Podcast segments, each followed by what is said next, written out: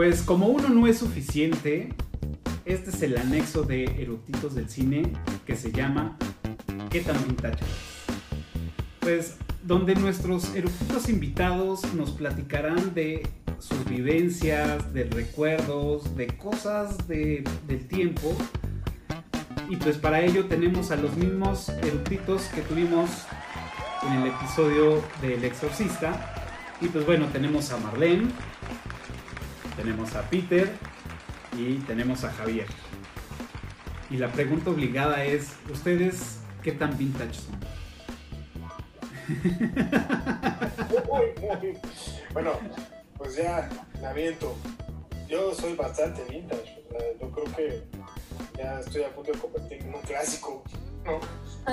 Eh, soy, soy de esa generación vintage, tan vintage, de pero hoy en día tu público mm, millennial centennial no debe saber o poco sabe lo que era jugar en la calle, ¿no?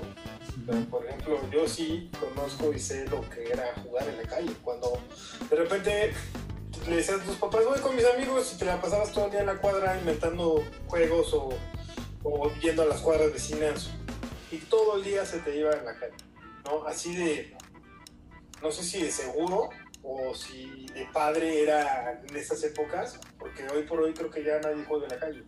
Y bueno, hablando de juegos en la calle, soy tan vintage que me viene a la mente un juego que se usaba mucho que era el de bote pateado. No sé si alguno de ustedes lo jugaron. Por supuesto, claro. Agarrabas un bote, lo llenabas de agua, arena, tierra, lo que fuera, y lo tenías que patear, ¿no? Y un- alguno de los que estaba jugando lo tenía que ir a buscar mientras tú te escondías, ¿no? Ese era el juego, o sea, era, a eso se le llamaba el bote pateado, eran como unas escondidillas, pero tenías que patear el bote lo más lejos que pudieras y irlo a buscar en, Claro. en la calle. Era, la verdad no me lo pasaba bomba con ese y bueno, muchísimos juegos, ¿no? La, la verdad es que la creatividad era muy buena en ese entonces. ¿Alguno de ustedes jugó bote pateado? Sí, sí, sí lo jugué, lo recuerdo bien. Había que recoger el bote y regresar de espaldas para darle tiempo a los demás a esconderse. Y ya, este, si perdías varias veces, también jugaron las fletas, ¿no? La pelota de... Sí, pararte en el muro y Ah, sí. ¿Qué haces, eh? De chamacos. Sí, sí, era, era dura esa, ¿eh? Sí. Sí, ya de ahí se desprenden varios juegos así, de castigo. O sea, creo que el más fresa era el de jugar listones, ¿no? Era como el... De listones tiene un buen. Me suena bastante. ¿Cómo era? Pone que se ponía alguien al centro y escogían listones. Entonces tú eras un listón de un color. Color. Entonces escogían un color y se tenía que quedar. Y ese, ese color que quedaba, o sea, eran varios en un círculo. El que estaba en el centro decía: Vengo a comprar un listón, ¿de qué color? De- ah, pues color rojo. Y se supone que el de color rojo tenía que perseguir a todos o agarrar a alguno para poderlo regresar al, Al círculo. ¿no? Ujú. No me acuerdo. el stop, ¿no? El de, de declaro la guerra. A mi Pues peor mi enemigo. peor sí. enemigo. ¿qué Ese, es? ese, ese fue como la evolución como más, más ágil, ¿no? Como más rápida de, de, de hacer ese juego. Pero sí, también el stop, eso, jugar cebollitas, Las cebollitas era buenísimo. El burro tamalado. el burro entamalado, el burro castigado. Que bueno, hablando del burro, del burro entamalado, que era, o sea, uno se ponía de poste, pegado a la dos, pared, ¿no? y luego se ponían varios de burros. Entonces, eran dos equipos. Entonces, el equipo uno, digamos, se ponían de burros y uno se ponía el poste. Y luego estaba el otro equipo formados eh, y corrían y se ponían y, y escalaban todos los burros hasta llegar al poste. Entonces, todos se movían para tirar al güey que estaba arriba. Y así se iban subiendo todos del otro equipo. No sé, a lo mejor cinco o seis, los que fueran de, de cada equipo. Y entonces al final los que brincaban arriba del burro tenían que vencer al burro y pues ya ganaban. Pero si se caía uno de los que estaban arriba, entonces ahora ellos se ponían de burro, ¿no? Entonces ese era el, el- el burro. Y, y a diferencia del burro castigado, que era, bueno, platiqué en el episodio anterior del burro, del burro castigado, era se ponía un güey de burro y todos se iban brincándolo uno tras otro y entonces empezabas uno por mulo, dos patada y cos, pero toda la actuación era manchada, ¿no? Entonces, dos patada y cos, era una patada en el culo y el cos era lo brincabas y le caías de nalgas en la, en la espalda, ¿no? Y así todos. Tres, cuatro, jamón te saco, cinco, desde aquí te brinco, seis al revés, siete, te pongo mi chulo bonete. Entonces ponías tu suéter en el siete y luego el ocho era te lo quito y te lo remocho. Entonces le quitabas el suéter y le dabas el centón. Y hasta el 15, ¿no? 15 que era el 15 el diablo te trinche con la, en la espalda así con las uñas y 16 muchachitos a correr, entonces corrías como entonces el burro todo puteado, tenía que agarrar a otro güey para, para que le tocara ser el burro, ¿no? Era que éramos ingenuos que repetíamos y ni siquiera entendíamos lo que estábamos diciendo. Ajá. Ah, el de 12, la vieja cose, puta, era manchado, porque era 12, la vieja cose, con sus cajonazos y madrazos en las costillas, pedalazos, pisotones en los pies, con su aguja, entonces le hacías así en la espalda, entonces el pobre burro así ya todo madreado, con todos los güeyes que tenían que pasar, ¿no? Entonces sí estaba muy manchado ese juego, pero estaba divertido. Era, era bullying de contacto. Directo. Sí, exacto. Directo. ¿Qué otra tienes, Javier? La verdad es que pasar horas y horas con tus amigos jugando eh, hasta que venía el típico llamado a cenar, ¿no? De, de la mamá, ¿no? Entonces tú ya sabes que tenías que acudir o venía la chancla voladora este, por ti, la chancla vengadora a, meterte. Claro. así de vintage, ¿no? Jugar en la calle era bastante divertido. Perfecto. Otra cosa que me vino un poco a la mente, un recuerdo, este, cuando yo era chavo, cuando yo era niño, mi papá le dio por hacer este comercio, ¿no? Había un, en el norte de la ciudad había un épico bazar, que creo que hasta la fecha se pone que es el bazar de Lomas Verdes.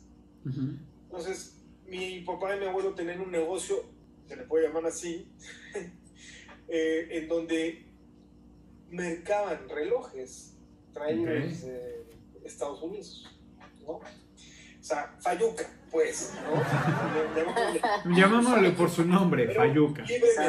era libre mercado. Claro. Entonces, Taxes free. Papá se iba, bueno, viajábamos con él, era como ir en coche hasta McAllen o Laredo, cruzar la frontera y de repente veías a mi papá en verano cruzar como una gabardina, la frontera, 40 grados, y se abría la gabardina, pues ahí traía todos los relojes, ¿no?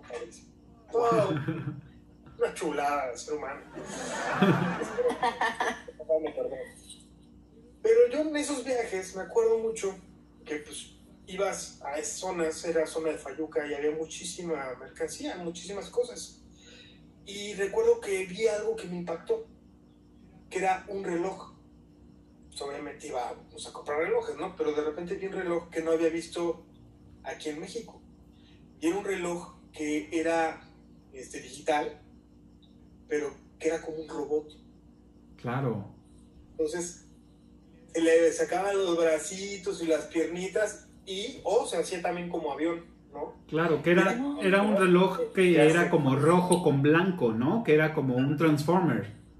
Había el reloj Transformer y este era como la copia del reloj de Transformer. okay.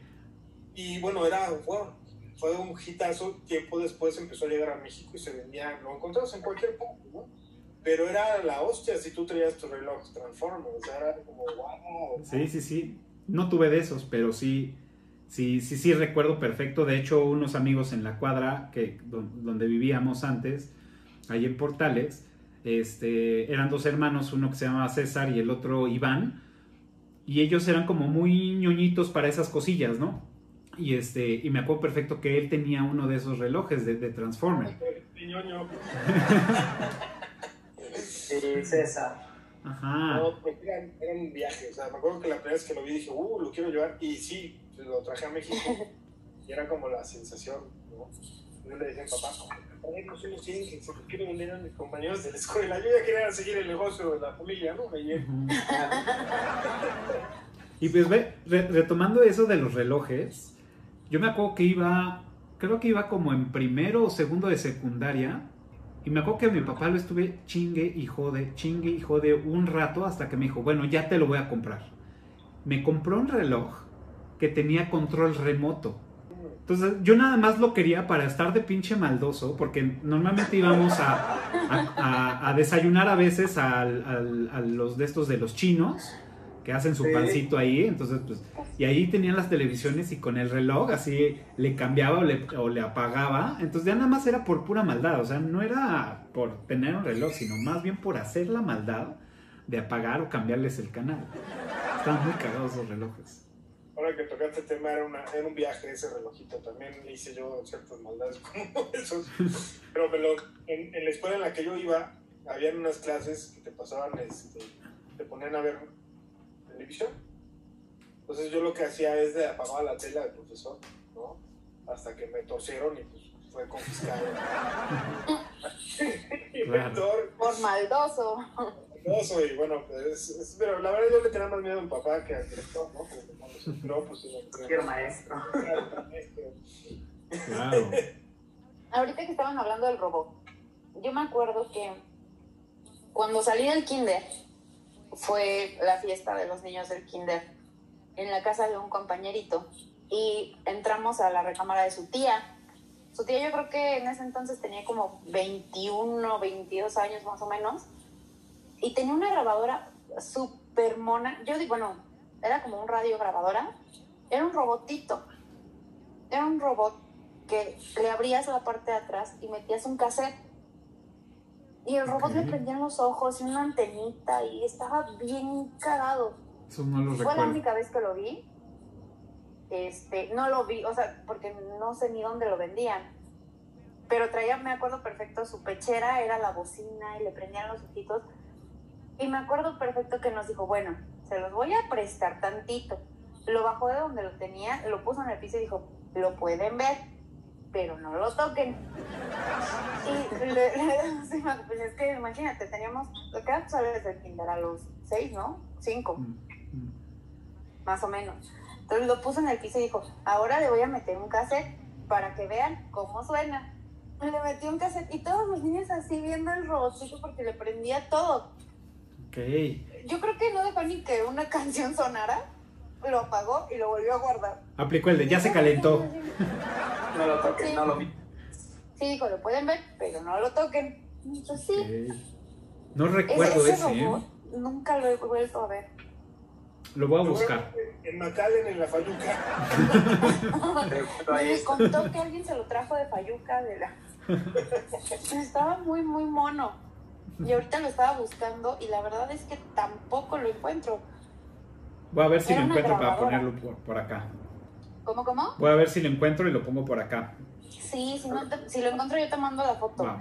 Y otra cosa, ahorita que, que estaba hablando Javi de salir a jugar a la calle y todo esto, me acuerdo, la verdad es que yo era muy chiquita cuando, cuando nos dejaban salir a jugar a la calle, entonces siempre era como la, la que dejaban sentada, este, tú siéntate y tú ves cómo juegan todos.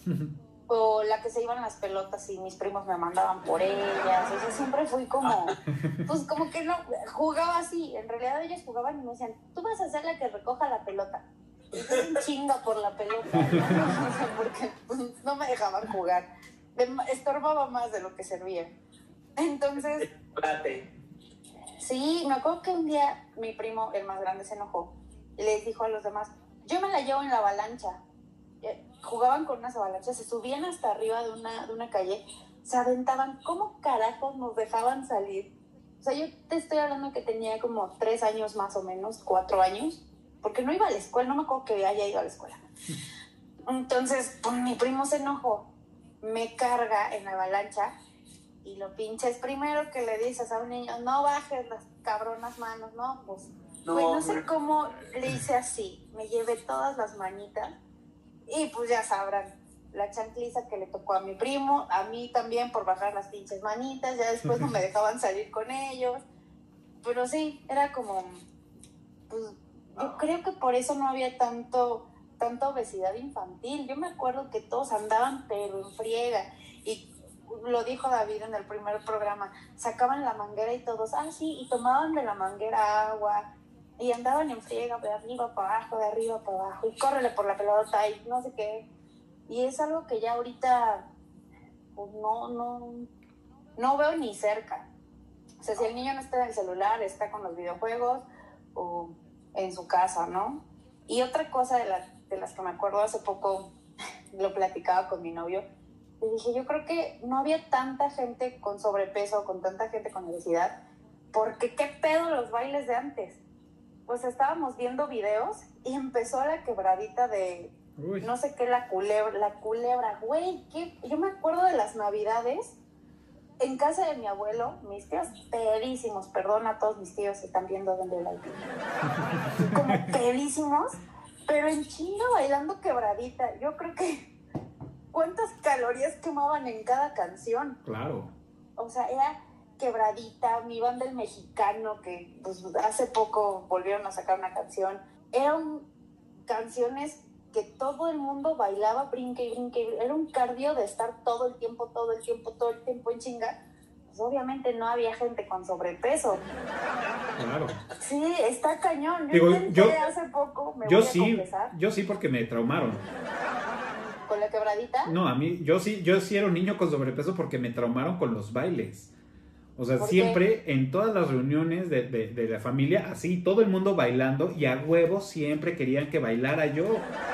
Y entonces, pues yo creo que al, al principio, pues, pues de niño, pues bailas y yo creo que entendí que más que admirar cómo bailas, se burlaban de ti, ¿no? O al menos eso fue lo que registró en mi cabeza. Entonces reprimió en mí esa, esa parte del baile que dice, güey, no, no voy a bailar para que se burlen de mí. Corte A, salida de sexto de primaria, la danza de los viejitos. Puta madre, ¿no, güey? Y, yo queriendo bailar vaselina. Dice, bueno, pues es que otros bailan las de vaselina y otros bailan esto, un vals así y otro. Ay, chinga tu madre, la danza de los viejitos. Y, puta madre. Con tu bastón. Con el bastón y el sombrerito, o sea, todo, güey, mal. Entonces, pues eso yo creo que me traumó, güey. Hasta la fecha no me gusta bailar, pero tampoco soy amante de la música, salsa, cumbias y de estas. Pero pues de alguna forma creo que sí me marcó que querían chingue, todo el tiempo estaban chingue jale de que baila, baila, baila, que pues obviamente dices, nea, ni madres, ¿no? Para que se burlen de mí. No te voy a dar gusto. Y mira que haces bien, capa, porque déjame platicarte que bailar la culebra, por ejemplo, pero, ¡uf! De coordinación. eh, Y más que esa canción- La. Y más que esa canción le costó la vida a un candidato de presidencia. La culebra, hasta el gorro de pedo, sí es, sí es un tema, ¿eh? Sí está, no está fácil. Y más que esa canción, que esa canción le costó la vida a un candidato para la presidencia. Señor Colosio. Ay, Dios mío, sí es cierto. En Lomas Bueno. Taurina. Dejó de sonar un tiempo. Sí, qué rudo. ¿Y tú, Peter, qué tan vintage eres? Pues bueno, la verdad es que yo siento que soy de la generación del todo y nada en tecnología. ¿No? O sea, nada, no- nada me tocó de niño y de repente más grande ya entra todo, ¿no? Celulares, internet, smartphones, videojuegos más especializados, videollamadas, o sea, pues antes era el teléfono de disco y esa era la comunicación, ¿no? Los que estaban en la calle 20 centavos. Entonces era la comunicación, no había otra forma. Las cabinas estas transparentes con el, con el rotulado naranja, ¿no? ¿no? Claro. Empezaron a evolucionar, fueron un tiempo gratis porque pues, ya las personas ya teníamos teléfonos en las casas hasta que desaparecieron por los de tarjeta, ¿no? Ujú. Claro. Entraron los celulares y se acabaron también. Las tarjetas Ladatel. Ándale, eso la- y de repente ahí en algún lugar olvidado de Dios encuentras algunos de estos donde le metías moneditas. Sí. es como parte del paisaje urbano porque creo Ya. que Sí, Aparte, en las De, tarjetas... alguna- de algún chavo, ahí está la cabina. Sí, claro. Yo siempre quise una cabina. algo, ¿eh? Yo sí un pequeño microvándalo. Una vez ya arranqué una. Yo tenía en mi cuarto una caseta Cierto. naranja. Sí. Tenía esa fijación y tenía unos letreros de calles y unos de carreteras. Esa. Sí, claro. Los básicos. O sea, En las, en los teléfonos que tenían de tarjeta, las de Ladatel, pues todos estos trucos que habían cuando ya no tenías saldo, que le ponías un pedacito de, de- de papel aluminio, lo metías y lo sacabas y ya podías hablar sin, sin que te cobrara, bueno, no, no, no te podía cobrar nada, pero hablabas gratis. O las claves, ¿no? Que te pasaban, alguien te pasaba una clave, entonces, este, en lugar de meter tarjeta, decía llamada emergente, entonces tú ponías una clave y te daba tono para, sa- para sacar una llamada. Sí, estaba choncho eso. Otra, pues yo desde que tengo recuerdos, me tocó tele de bulbos, Ok, a negro. claro. La ¿Cómo tele- tardaba en prender, no? Le dabas Sí, clic. se calentaba el bulbo, prendía y ¡shum! me tocaba la imagen. A mí ya no, no recuerdo yo esas. No, creo que ya no te tocó. No, No, ya no. Las de, o sea, sé de existencia, pero no físicamente. No Wow. Los, también los este, antecesores de los cassettes, los tocacintas, pero eran unos cartuchos así como tipo cassette VHS, pero en lugar de la parte horizontal que corría la cinta era por la parte de arriba y se metían así en las consolas. Enormes, así tocaban. Y los discos de acetato eran unos súper gruesos como que eran de fonógrafo, o sea, eso sí me tocó escuchar muchos y verlos. O los, o los acetato, pero los que eran mini. Que Ajá. venían como De 45. psicodélicos Muy locochones, ¿no? De Sí. 45 revoluciones. Mi primer disco de, de acetato fue uno de Quiet Riot. Y era así como de, wow, yo tenía mi disco así impresionante. ¿Qué color era? ¿Era negro o te tocó de color? Me tocó color amarillo. Sí. Ok. Sí. Todas sus ondas sí tenían discos de Hoy en día es moda y te los vuelven a vender y carísimos. Y eso, o sea, hay como una tendencia muy locochona. Ujú. Y ya están de vuelta, pero sí están caros. Sí, sí, Sí. pues son lana. Ahorita que Peter decía de los teléfonos, no sé si a alguno de ustedes les tocó, pero mi abuelo, por ejemplo, cuando mis primos tenían ya edad de andar de noviecillos, o sea, ya como en la adolescencia casi casi de adultos, y hablaban un chorro por teléfono, mandaron a poner un candado. Sí. Le ponían como una cajita que se le metía una llavecita al teléfono y ya no podían marcar. Sí, claro. Había un truco para eso. ¿Para librar el candado? No, levantar la bocina y ya ves que tenían los seguritos que hacían que viera tono o se cortara. Ah, Ajá. O sea, Entonces tú rápido marcabas como las vueltas que tenía que dar el, el- el disco. Entonces, si marcabas el cero eran 10, ta, ta, ta, ta, ta, ta, 10, 5, 4 y sopas. Ah, esa no me la sabía. Fíjate. No, nunca supe. Sí, nos tocó la prohibición de las llamadas. Wow. Yo así una vez hablé al tío Gamboín, que yo fui su y así le hablé. Salió la llamada. Salió la llamada con el Esa no me la sabía, fíjate. truco. Wow. Detenía. Puta, me acuerdo, o sea, me acuerdo que, que en esas épocas, en las tiendas, habían teléfono público, entonces tú pagabas por llamar, entonces cuando decías, oye, voy a hacer una llamada, le quitaban el candadito al disco y ya te decían, ¿qué número? Entonces ya ellos la- lo marcaban y ya te la pasaban, entonces tú ya marcabas a la... A la cuando Sí, querías sí. hacer llamadas que no salieran de tu casa porque pues... Sí, si no tenías phone. O porque no tenías fono, porque ya te lo había cortado Telmex o, Tienda. o porque no querías O porque que... no te dejaban, güey. o porque no te dejaban también. Y luego, no sé, Seguí. la memoria era impresionante. ¿Cuántos números no se podían saber? Uf, Nada más de memoria. Con los de tus amigos. Los de tus amigos, los de tus familiares, la abuela, la tía, la mamá. Así, no estabas que la agendí, no, hombre. Claro. Memoria. Y luego habían otros teléfonos, o sea, estaba el de disco normal y luego estaba el- una nueva generación que sacó Telmex que eran más alargados, rojo, naranja, negro, gris, este, y eran de botones. Entonces, yo me acuerdo que en ese entonces se, se estilaba marcar mucho a las estaciones de radio, a los programas, pero tú, mar- tú picabas un número y empezaba... ta, ta, ta. Picabas otro número... Entonces era desesperante porque querías marcar rápido y no, no podías. Pero el truco era que tú volteabas y le, le cambiabas una perillita, entonces ya nada más sonaba el pip, pip, pip, pip, pip, pip. Entonces ya era más rápido marcar y pues ganabas casi, casi para, para que entrara tu llamada. Ah, chido, eso sí. Estaba locochón. Pues más bien ya desde entonces traíamos la onda de, de vivir acelerados, güey. O sea, el pinche teléfono no da tono, güey, cámbiale la perita. O sea, está cañón. Porque puta, qué huevo esperar que escuchas el... Y luego todavía me ponía a jugar porque le cambiaba yo la, la perillita, entonces escuchaba el pip, pip, pip. Entonces en la secundaria, como tenía clase de música, entonces ahí dije, ay, güey, pues tiene como las mismas notas. Entonces sacaba las rolas de, la flauta en el teléfono. Entonces estaba yo platicando con algún amigo, a ver, espérate. Y entonces, ya me sabía, entonces apuntaba los números de cuál, entonces ya ponía las cancioncitas en el teléfono tocando el teclado. Entonces era muy cagado, era horas de ocio, güey. Era una mamada. Qué tiempos, qué tiempos. ¿Sabes también qué otro, hablando de la comunicación, un empleo que no me hubiera encantado tener es el que tomaba, cuando se crea el Viper,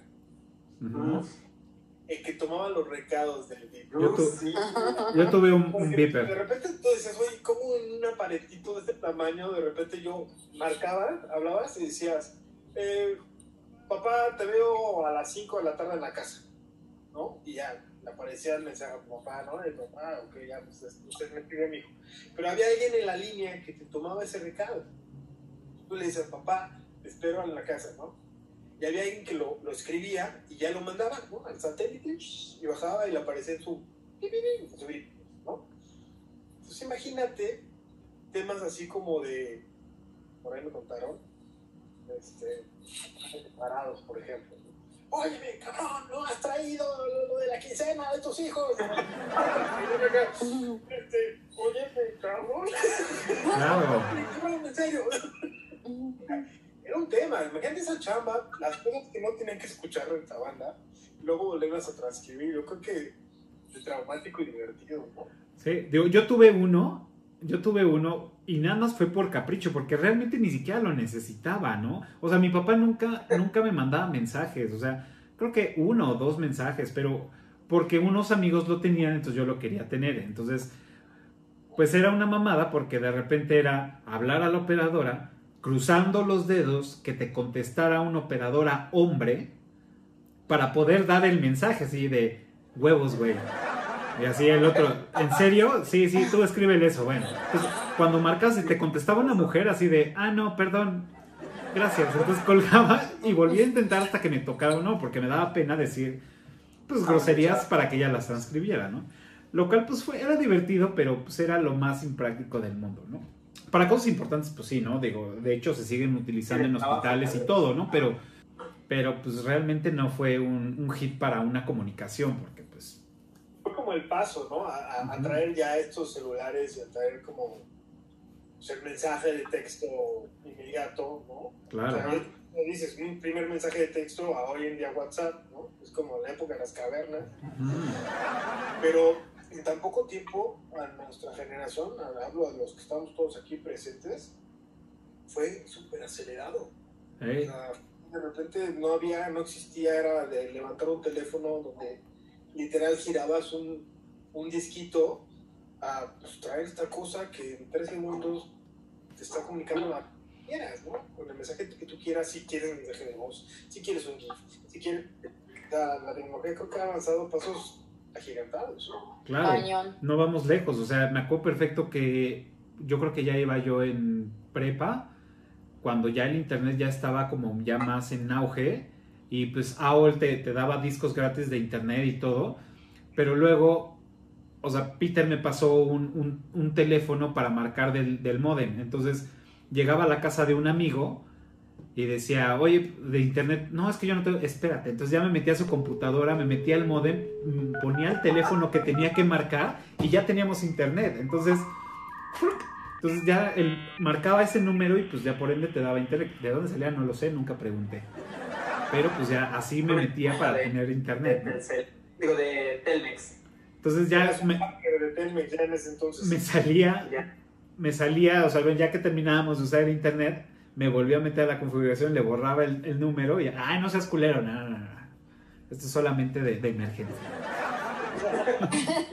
Era secreto. O sea, emergencia. esos discos que te daba América Online, ¿no? Ajá. Sí, afuera de las escuelas.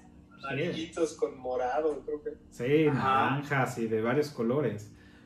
Pues bueno, yo mis recuerdos, eh, digo, ya se me están acabando porque en cada capítulo sacamos y sacamos. Pero bueno, ya lo mencioné hace rato, yo era fan de ir a comprar discos cada quincena, compraba discos en una tienda que se llamaba Tower Records, que era amarillo con naranja y rojo. Algunos lo conocieron, otros no. En ese entonces iba mucho al de Gran Sur, que pues ya no está, o bueno, no sé si todavía esté. Eh, iba al de Zona Rosa, que era, pues, era el, bueno para conseguir discos viejísimos. Ahí me compré mi primer, este, bueno, no mi primer, pero me, regalé el disco de Daft Punk, de Homeworks. Ahí me lo compré cuando cumplí 18 años.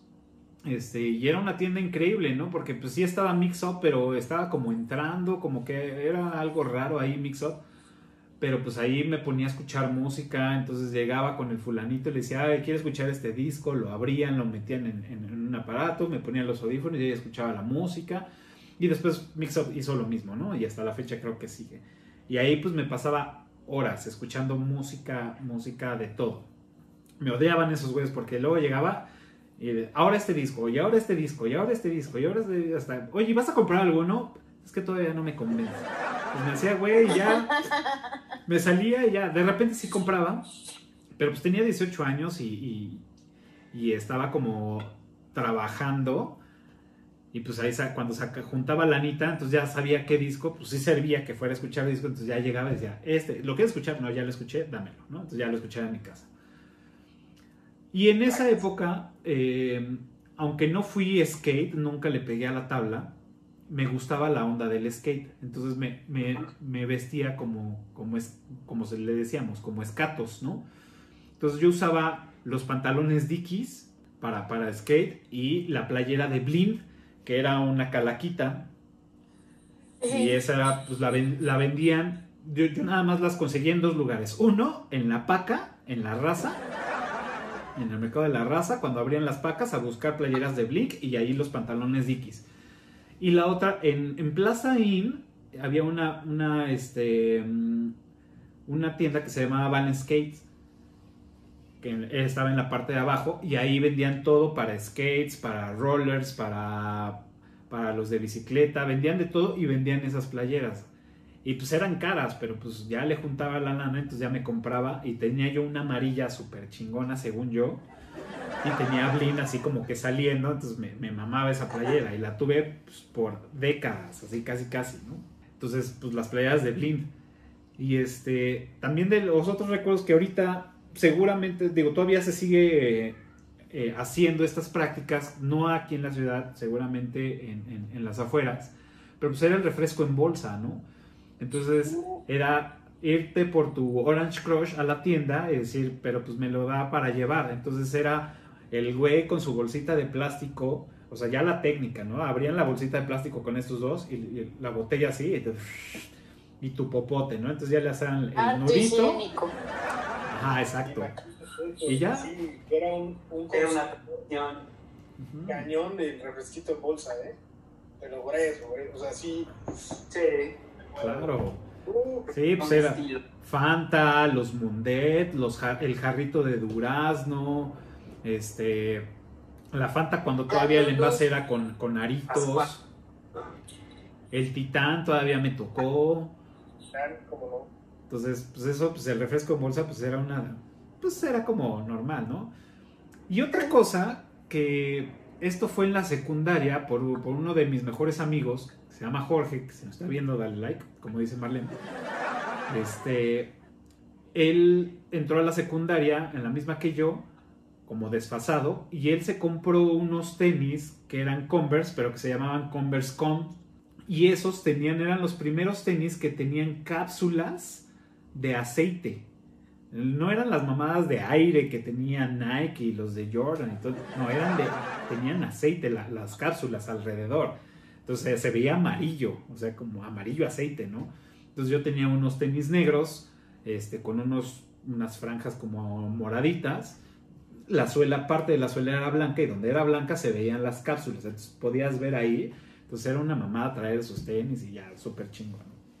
Y con esos tenis, los, los Pumas Disc, que no tenían agujetas. Entonces tenían un, en el empeine tenían un disco. Entonces te ponías el tenis y le girabas y se apretaba. No, no, no, me- no me tocaron. El modelo estaba culerísimo. Pero pues era la onda traer esos tenis. Esos me, me- o sea, también estuve chingui y jode a mi papá para que me los comprara. Hasta que me dijo, ya, a ver, ya, cabrón. Me los compró y ya así súper chingón. Así de, ah, sí, güey, no tiene agujetas. Y nada más les, le giras. Y se apretaban pues, el mecanismo que tenía de, de- de como tipo hilo cáñamo grueso. Y pues ya se, se cerraban. Era una mamada. estaban padres. Había varios, de hecho, varios tenis de diferentes marcas y cada uno tenía como alguna cosilla ahí. Habían unos que les bombeabas aire, ¿no? Era como Ah, un sí. baloncito, Tenía un baloncito. Era un baloncito.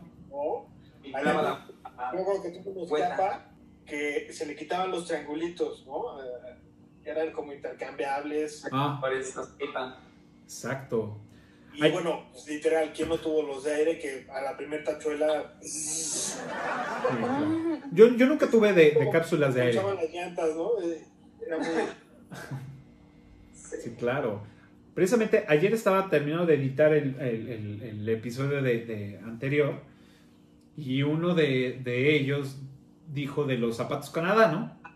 Pero él, él tuvo unos zapatos Canadá que se llamaban PEC, que eran tres estilos, que era el punk, el exorcista y el caterpillar. Entonces juntaron esos tres modelos que eran horribles.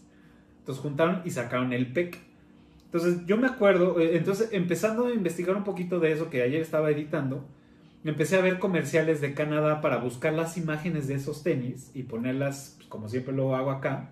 Este, se me habían olvidado que Canadá sacó una versión de los Perestroika, cuando fue la, la- la, Oiga, ¿cómo no? Ajá, la, la caída de, la Unión Soviética, bueno, todo ese desmadre de, de- de- de la URSS. Y llega la perestroika, eh, bueno, esos modos de perestroika Canadá, y todo el comercial está filmado en, en- en la Plaza Roja, y están todos los, los rusos ahí cantando perestroika, perestroika, perestroika.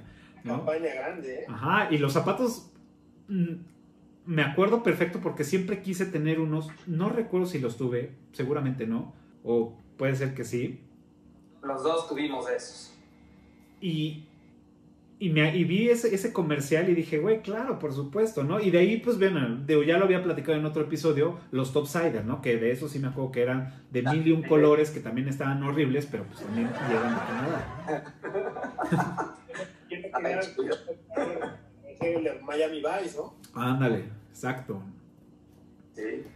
Pero sí, ¿alguien más tiene algún otro recuerdo vintage que quiera compartir? Ya está. Los 70 estuvieron muy de moda también. Bueno, fue como más bien la decadencia final de la primera etapa de los autos. Claro. Habían en el, bueno, en el norte del- de, la ciudad, habían varios autocinemas y era así como, wow, ¿no? Ir a ver la, la peli, porque lo veías en el cine o en las películas, pero era como, había muy pocos lugares en la Ciudad de México donde podías ir a ver eso. Después, por no sé extrañas razones, lo cerraron hasta hace como 10 años, ¿no? Que empezó Autocinema. Coyote, me Sí, más o menos. Pero era, en ese entonces era como, wow, ¿no? Ir a un autocinema a ver una película, era como, yo me recuerdo que la primera vez que me llevó mi papá fue así como, neta, o sea, puedo ver una peli aquí en el coche. Y fue como la decadencia, porque creo que era, fue algo muy setentas, ¿no? Ya, Sí, 60s, en los 60s, fue como 70s. que el y los empezaron a cerrar, porque sí habían varios en la Ciudad de México. Sí, pues estaba el, el, el autocinema satélite, que era el más famosillo de ahí, de la época. Que de hecho platicamos de ese en el, en el episodio anterior, que a uno de ellos les tocó todavía ir cuando estaba en su pleno apogeo. Claro. Pues bueno, Y vi que comentaron en otro episodio sobre el, el cine este de Disney que estaba aquí en, ah, sí, el Continental. Había otro en Lindavista, también había otro castillito de Disney en Montevideo. Ah, en Montevideo, claro, cierto. Se me había olvidado ese, el de Montevideo. Wow, qué locura. Pues Sí, bueno. somos clientes del de- Pues de ya pudimos, ya pudimos ver qué tan vintage somos.